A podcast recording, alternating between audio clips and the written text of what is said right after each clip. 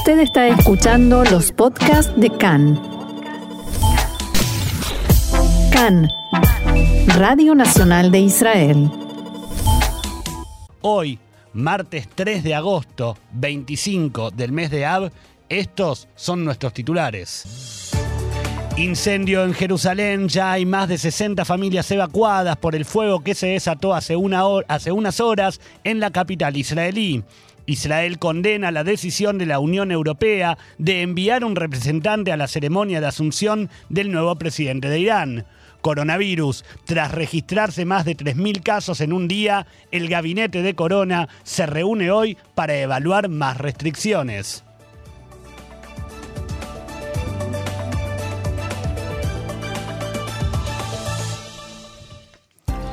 Y comenzamos la información el día de hoy con el incendio que se desató hace unas horas en, la, en, las cercanías de la entrada a la ciudad de Jerusalén. Un gran incendio, decíamos, se desató poco antes del mediodía de hoy cerca del Moshab Shoresh en el área de Jerusalén.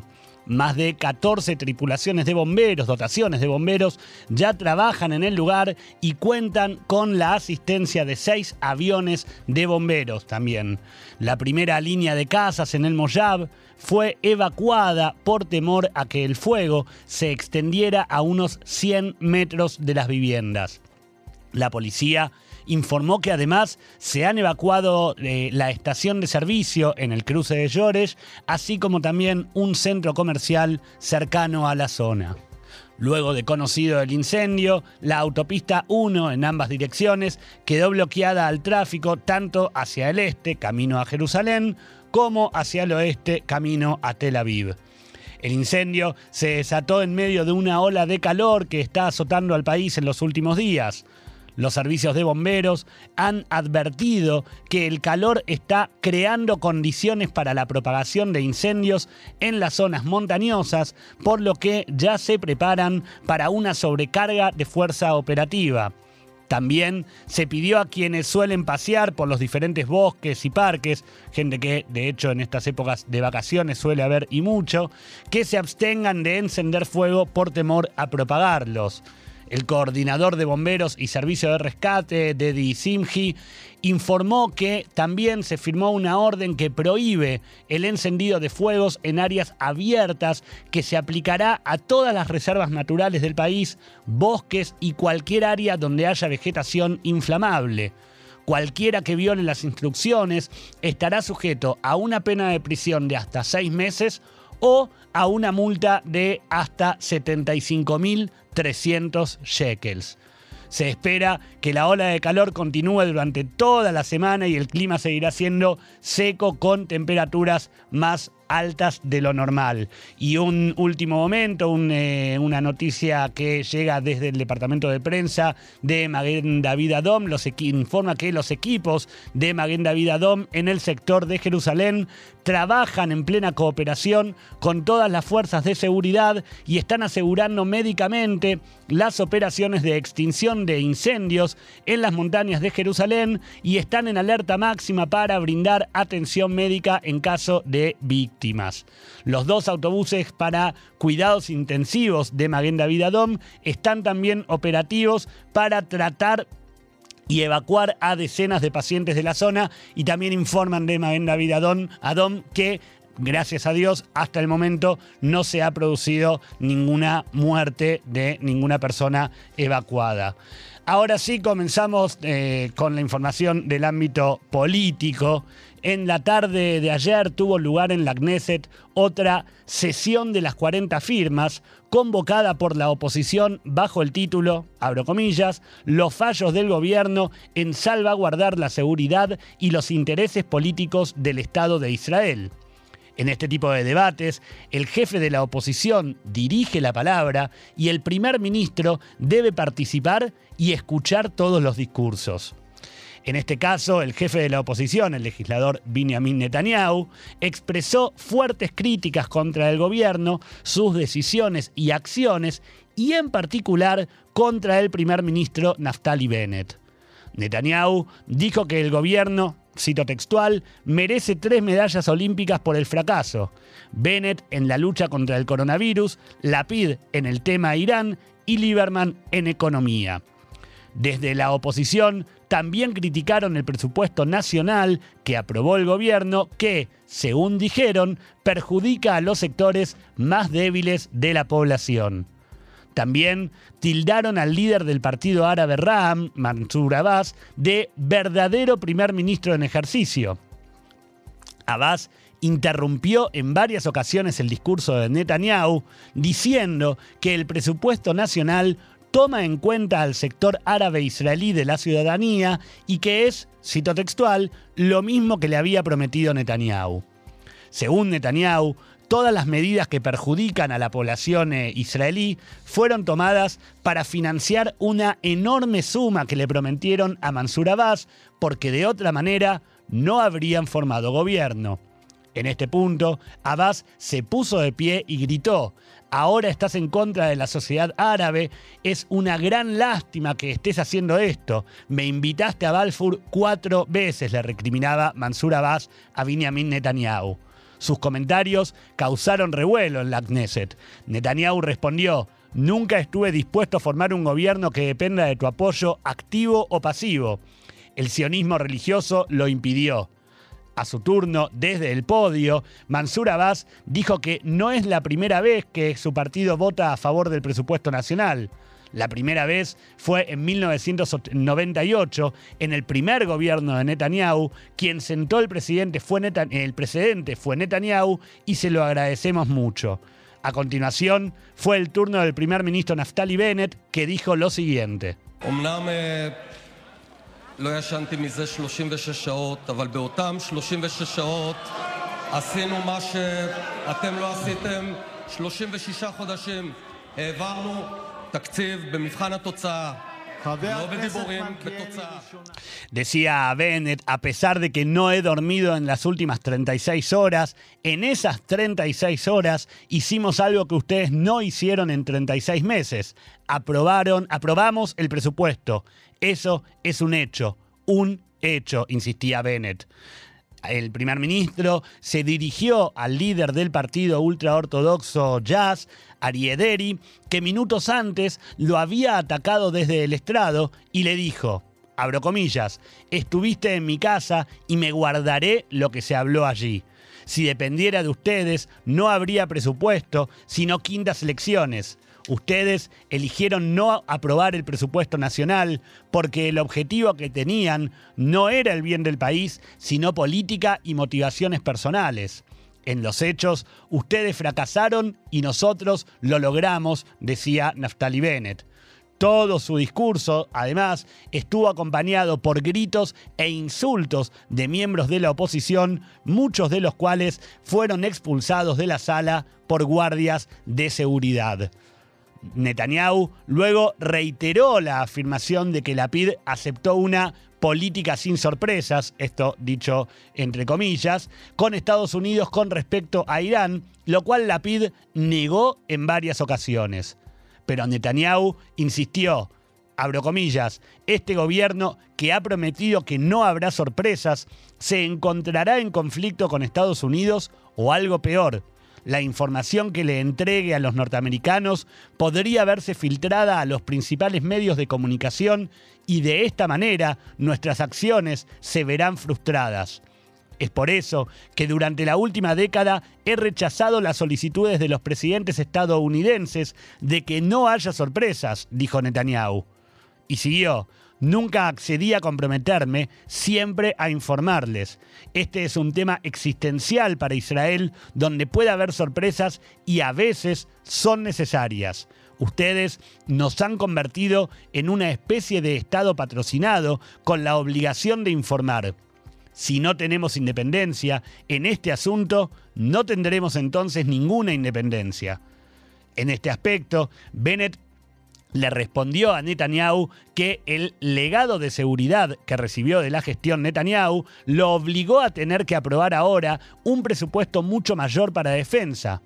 ustedes dejaron a Hezbollah con 10 veces más misiles que llegan a todo Israel. Vendieron el Negev, dijo Bennett, y aseguró que la política de Netanyahu respecto a Irán fracasó.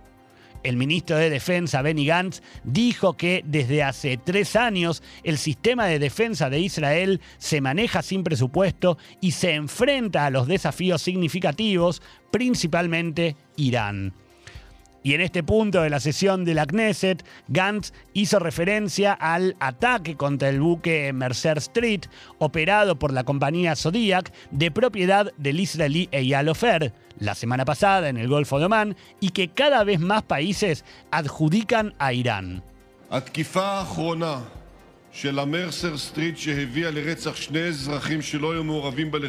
El último ataque contra el Mercer Street que provocó la muerte de dos civiles que no estaban involucrados en los combates, en violación del derecho internacional y la moral humana, es una escalada de las acciones de Irán que envía aviones no tripulados con intención para atentar contra civiles y asesinarlos.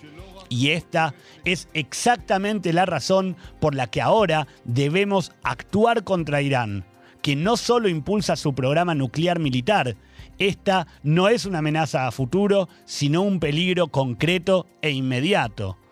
Gantz agregó que Israel tiene una variedad de herramientas y opciones para proteger a sus ciudadanos y cerraremos cuentas con cualquiera que busque dañarnos en el tiempo, lugar y formas que nos sirvan a nosotros y a nuestra seguridad.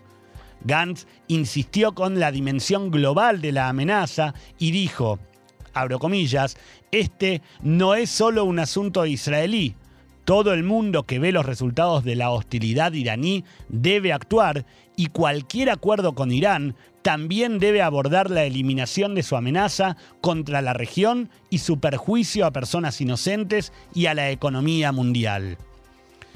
Continuamos con más información. El primer ministro británico, Boris Johnson, reaccionó en las últimas horas al eh, al ataque eh, de Irán contra el buque en Oman. El primer ministro dijo que Irán debe asumir las consecuencias del acto, calificó el ataque de escandaloso y advirtió que tendrá una respuesta conjunta de varios países. Johnson destacó que eh, en la ofensiva murió un ciudadano británico, además de uno rumano, y declaró, es completamente inaceptable. Es un ataque impactante a la navegación comercial. Irán, como cualquier otro país, está obligado a respetar la libertad de navegación en todo el mundo y Gran Bretaña seguirá insistiendo en, en ello.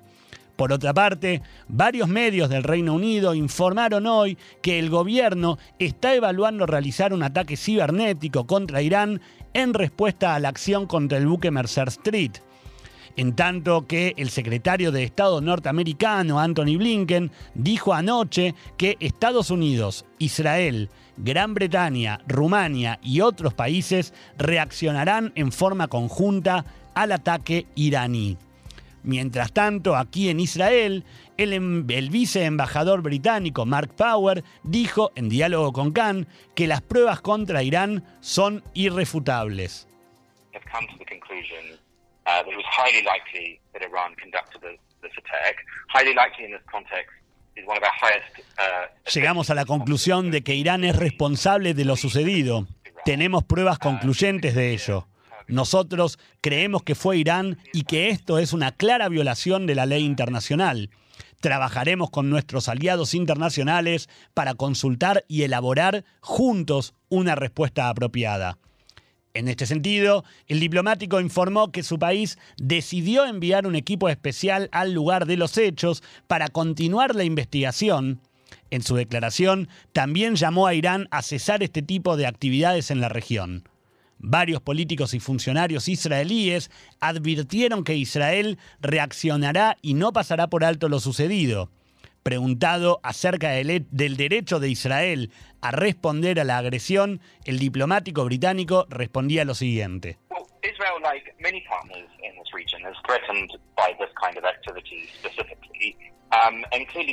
Israel, como muchos aliados de esta región, tiene presencia en este tipo de actividades específicas y claramente cada país ha llegado a su propia consideración.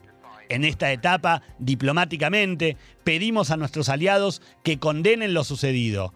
Estamos trabajando con ellos para decidir una respuesta apropiada. Israel, agregó el viceembajador, es un país que, como otros en la región, está amenazado por Irán. En definitiva, debe hacer sus propias evaluaciones y tomar sus propias decisiones. Power también se refirió a la negación y desmentida del gobierno iraní de esta manera.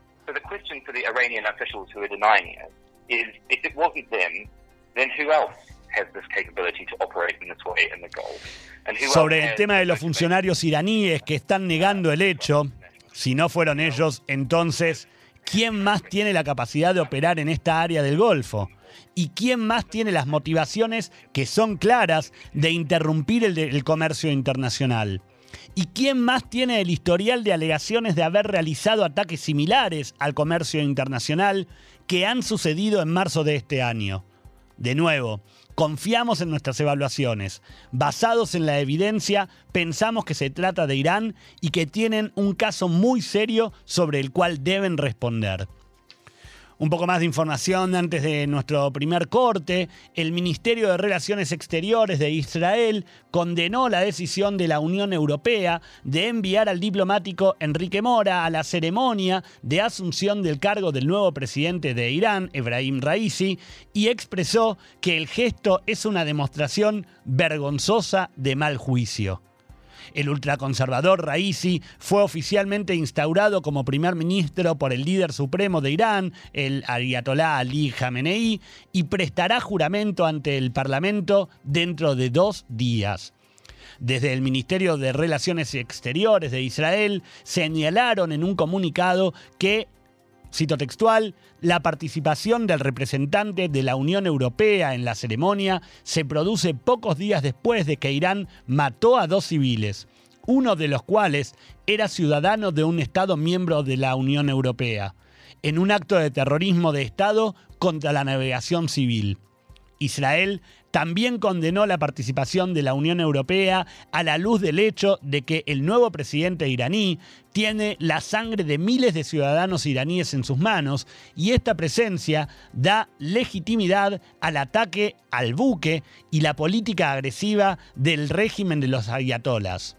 La adulación y la sumisión a los regímenes totalitarios violentos solo invita a más violencia y hostilidad, advierte el comunicado. Instamos a la Unión Europea a cancelar rápidamente su vergonzosa participación en la asunción del carnicero de Teherán, finaliza el comunicado del Ministerio de Relaciones Exteriores.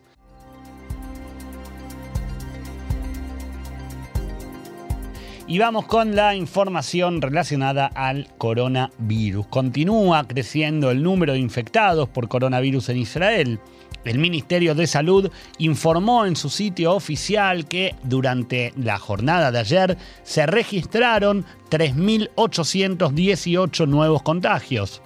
La información también señala que 221 pacientes se encuentran en estado grave y que 46 de ellos requieren la asistencia de un respirador. A la vista de estos números, el gabinete de Corona se reunirá hoy en la Knesset para discutir nuevos pasos a seguir y se estima que esto ocurra para las cinco y media de la tarde. Entre las restricciones que se esperan se entren en el debate de hoy, se encuentra un endurecimiento del Taviarok, de la etiqueta verde. La idea es que esta vuelva a operar en todas partes y no solo para eh, eventos o concentraciones de más de 100 personas. Otra restricción posible es volver a la obligación de llevar barbijos al aire libre y en encuentros de más de 20 personas. Además, se espera que el Ministerio de Salud recomiende eliminar la exclusión de los niños de la etiqueta verde para que ellos también tengan que hacerse pruebas periódicas para poder ingresar a determinados lugares. O sea, etiqueta verde para todos sin distinción de edades. Anoche también se anunció en la reunión de, que, que en la reunión de gabinete se considerará un cambio en la política con respecto al aeropuerto Ben Gurión. De acuerdo con la propuesta esperada, en lugar de que haya países a los que se prohíbe volar, segura, lo que se quiere instaurar es que haya países a los que sí se permita volar. O sea, la idea es que todos los que regresan del resto de los países, va a haber un listado de países para sí permitido de volar y que todos los que regresan del resto de los países de todo el mundo sean obligados a ingresar en aislamiento. Bueno sería que, y esto ya es un comentario aparte, pero bueno sería que entre todos los controles que deben revisarse se incluya también la manera en que se retira de Ben Gurión, por ejemplo, un pasajero que llega a Israel y que debe ponerse en aislamiento, porque sí, como pasa actualmente, consideramos digámoslo entre comillas, sospechoso de corona a cualquier persona que llega y se le obliga a hacer un PCR en Nadbag, en el aeropuerto, y a que se aísle hasta obtener el resultado, pero para irse a su casa, por ejemplo, a cumplir el aislamiento, se le permite que inmediatamente se suba un tren repleto de personas, entonces, si ese pasajero efectivamente tiene coronavirus, está pudiendo contagiar a todos los que van en ese tren para pensar, ¿no es cierto? Continuando con la información, anoche la policía de Israel anunció el lanzamiento de un operativo en el que decenas de efectivos recorrerán las calles para hacer cumplir el uso de las máscaras en lugares cerrados y especialmente en los centros de entretenimiento. En la primera etapa, el operativo se va a estar llevando a cabo en las ciudades de Haifa, Rishon LeZion, Ashdod y Tel Aviv. Y además se espera una segunda etapa para el próximo fin de semana en clubes y complejos recreativos. Ahora bien, uno de los puntos que empieza a preocupar a la sociedad toda cada vez que se escucha hablar de más restricciones es qué pasará durante las fiestas de Tishrei. Hasta ayer a la tarde el gobierno desestimaba la posibilidad de un cierre. De hecho, el director general del Ministerio de Salud, el profesor Nachmanash, sostenía la postura de que Israel no va a cerrar en Rosh Hashanah. Ahora, desde que comenzó la aplicación de la tercera dosis, se afirma que deben transcurrir entre dos y tres semanas para poder notar la suba de los anticuerpos en los vacunados y si esto realmente resulta en una baja tanto de nuevos casos como en una baja de los casos graves. Entonces, la pregunta es qué va a pasar si dentro de tres semanas, justo antes del inicio de las fiestas, los casos no bajan, o lo que podría llegar a ser peor, que los casos suban. Antes del encuentro previsto para hoy a la tarde, el primer ministro Bennett realizó una reunión telefónica con los diferentes líderes de la coalición y en ella Bennett explicó que considera necesario un mayor endurecimiento de las medidas ya que el nivel de los contagios ha crecido considerablemente durante estos días. Según pudo saber Khan, por fuentes allegadas a los diferentes funcionarios, hay un clima que hace suponer que el primer ministro tiene previsto considerar un cierre para las fiestas, aunque de momento también es cierto que son varios los ministros que se oponen a que haya un cierre durante eh, Rosh y el resto de las fiestas de Tishrei. Y hay un punto fundamental por el que muchos se oponen a esto, y está relacionado directamente con el presupuesto que fue aprobado ayer por los ministros y que ahora debe pasar a la Knesset.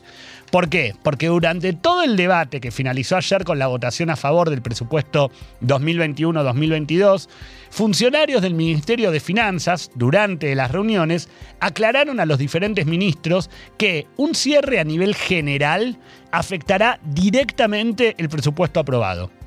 ¿Por qué? Porque según los representantes de finanzas, toda medida tiene un costo, y esto es sabido, pero remarcaron que el costo de aislar personas es de varios millones por semana, mientras que el costo de un cierre general es de varios miles de millones por semana. Y eso definitivamente será en detrimento de la recuperación económica de Israel. Igualmente, si bien es cierto que nadie quiere un cierre, de alguna manera deberíamos eh, instaurar como una sección que se llame Tomalo con pinzas, porque todo esto va a depender no solo de la reunión que comienza dentro de dos horas y, un poco menos de tres horas en la Knesset con el gabinete de Corona, sino también con las reuniones que se van a ir eh, manteniendo a lo largo de los días de aquí hasta que lleguen las fiestas. Y como comentábamos, promediando nuestro programa de ayer, ya comenzó oficialmente la nueva campaña de vacunación para aplicarse la tercera dosis.